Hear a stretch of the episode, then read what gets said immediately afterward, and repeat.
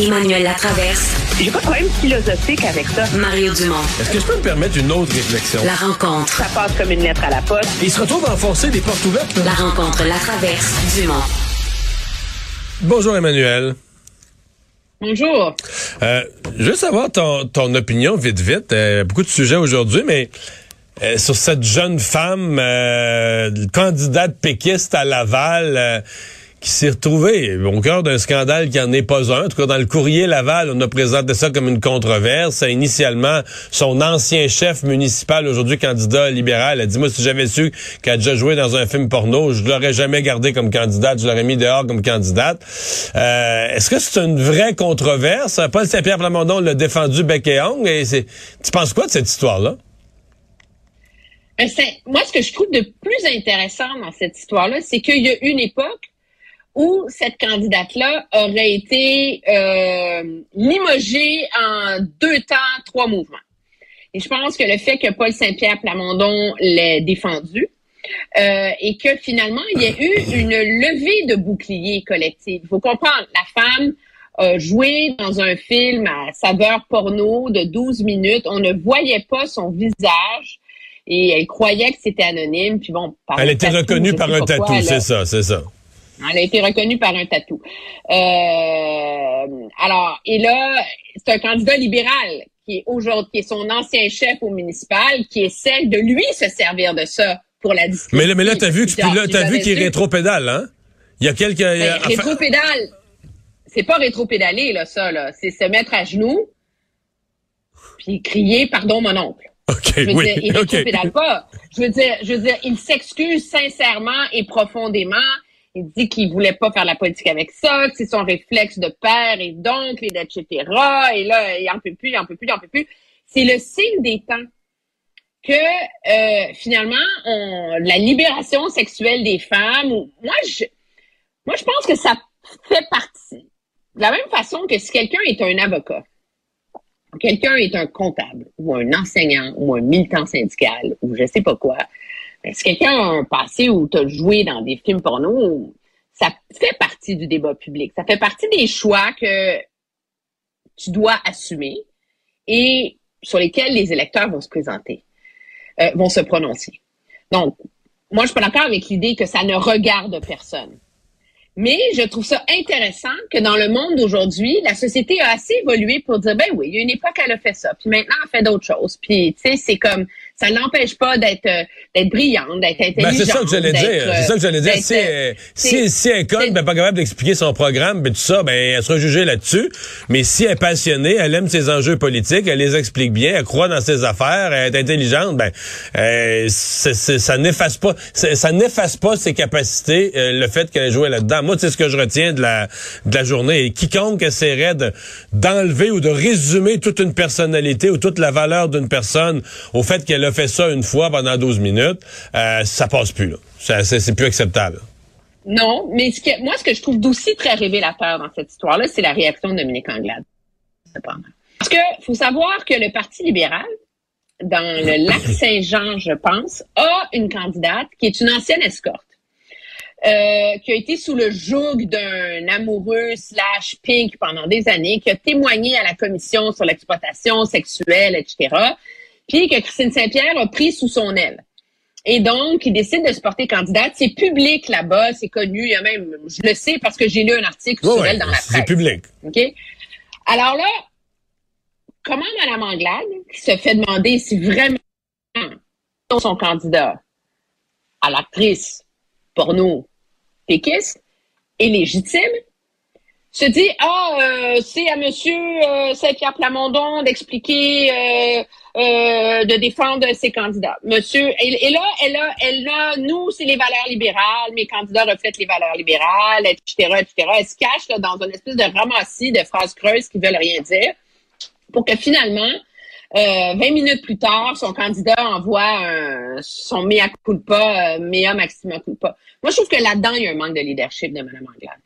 Quand tu es chef, puis que tu assumes le passé de tes candidats, puis que tu veux projeter quelque chose, si tu es pour appeler ton candidat puis lui dire Hey, écoute, mon oncle, là, c'est en train de nous tuer, t'es fou, et une déclaration, ben, pourquoi sur un enjeu aussi sensible, tu sais, on n'est pas sur la, la tirade euh, d'un tel qui a partagé un tweet, euh, tu sais, une histoire là, qui fera pas, dont on parlera plus dans 24 heures. On est, ça, ça touche un débat de société vraiment important, vraiment intéressant. C'est comme un rendez-vous manqué pour elle de, faire preuve de leadership. Et, c'est révélateur de l'espèce de malaise dans lequel elle se trouve dans sa campagne où elle veut tellement pas alimenter les controverses, faire de faux pas, ta, ta, ta, ta, qu'elle a c'est comme ça perd son instinct du juste, du bien, du mal, puis du gros bon sens, tu sais. Ouais. Ouais. Non, mais ce qui est quand même intéressant, c'est que la journée commence, puis il y a une controverse sur une candidate péquiste parce qu'elle aurait joué dans un film porno. Puis la journée finit, puis il y a une candidat, il y a une controverse autour d'un candidat libéral parce que lui a dit que quand il était chef d'un parti municipal, ben une personne comme ça, il l'aurait il l'aurait répudié. Finalement, c'est lui qui est obligé d'émettre un message d'excuse puis tout ça. C'est c'est donc ça, ça résume ça résume bien l'histoire. Euh, Parle-moi du cadre financier. pour reprendre, je vais je vais reprendre une phrase de Justin Trudeau. C'est parce que nous sommes en 2022. Ah. La sagesse de Justin Trudeau a toujours sa place, tu vas me dire. Euh, parlant, parlant, de Justin, parlant de Justin Trudeau et de gens dépensiers, tu amènes le sujet sur les gens dépensiers. Euh, tu as regardé le cadre financier de Québec solidaire? Oui, alors pour tous ceux qui disaient que depuis le début de la campagne, se normalisait, que, que, QS se, se recentrait, non, non, non, non, que, que QS allait s'aliéner ses bases militantes, là, euh, non. Il n'y a pas de risque. C'est vrai qu'on ne nationalise plus les banques et les mines. OK? On a renoncé à ça. Mais pour le reste, on taxe les banques, on taxe les grandes entreprises, on taxe les GAFAM, on casse du sucre encore sur le dos du médecin, des médecins en leur interdisant de s'incorporer, ce qui est quand même un débat valable dans la société. Et on, les riches. Puis au Québec, être riche, c'est gagner 100 000 et plus. Alors, on augmente les paliers d'imposition. Pour les gens qui gagnent 100 000, c'est 1,75% de plus. 112 000, c'est 2 et quelques 2 de plus. Puis 200 000, c'est 4,25% de plus. Et l'argument de Gabriel Nadeau-Dubois, c'est de dire, ben, tu peux pas avoir le beurre puis le prix du beurre.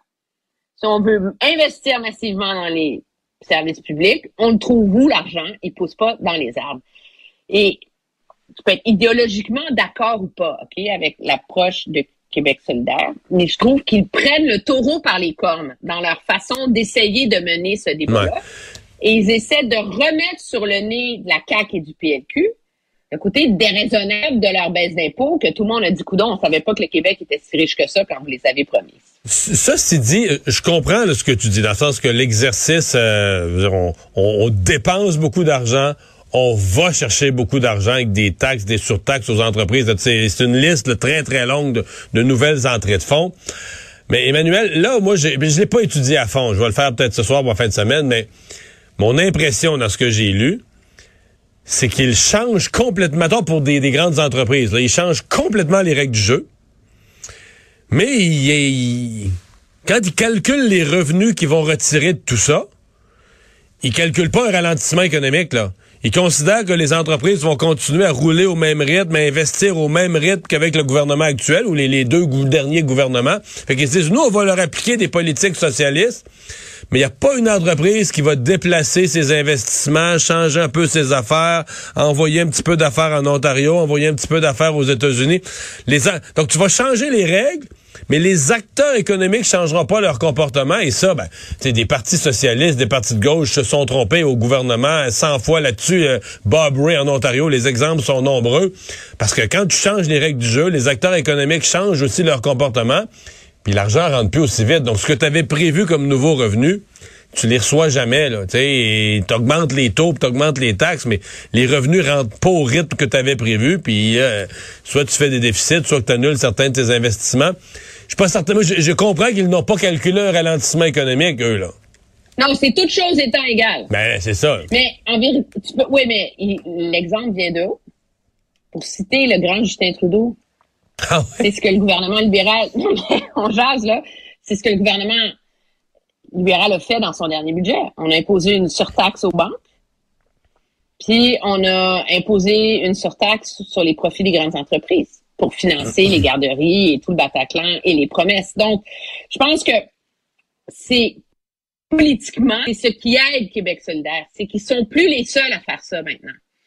Puis ça les aide parce qu'ils peuvent dire, écoutez, on n'est quand même pas si fou que ça, on on veut plus nationaliser les banques. Donc, même si d'un regard extérieur, c'est très socialisant, guerre des classes euh, comme euh, comme euh, comme cadre financier, la, la les précédents qui existent leur donnent la chance de dire c'est pas si fou que ça, puis leur donnent la chance d'une différenciation avec François Legault. Moi, ce que ce que c'est face à quoi je reste perplexe quant à la démarche de Québec solidaire, c'est que le but de Québec solidaire, c'est d'élargir ses appuis.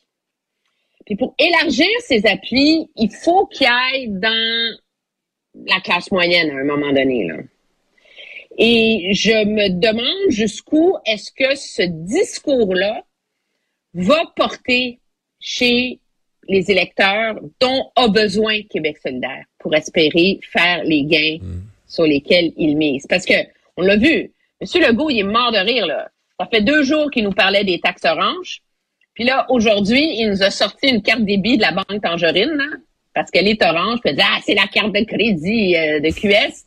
Euh, non, mais, alors, Québec solidaire fait le pari qui sont ancrés dans la réalité parce que c'est les seuls qui disent écoutez là on va arrêter de essayer de baisser les impôts puis augmenter les services en même temps ça tient pas la route c'est ce qui fait que les services publics sont rabibochés hmm. et fondamentalement mal financés puis que tout roule carré au Québec. Mais en même temps la proposition elle est immensément dispendieuse là. Ah oui.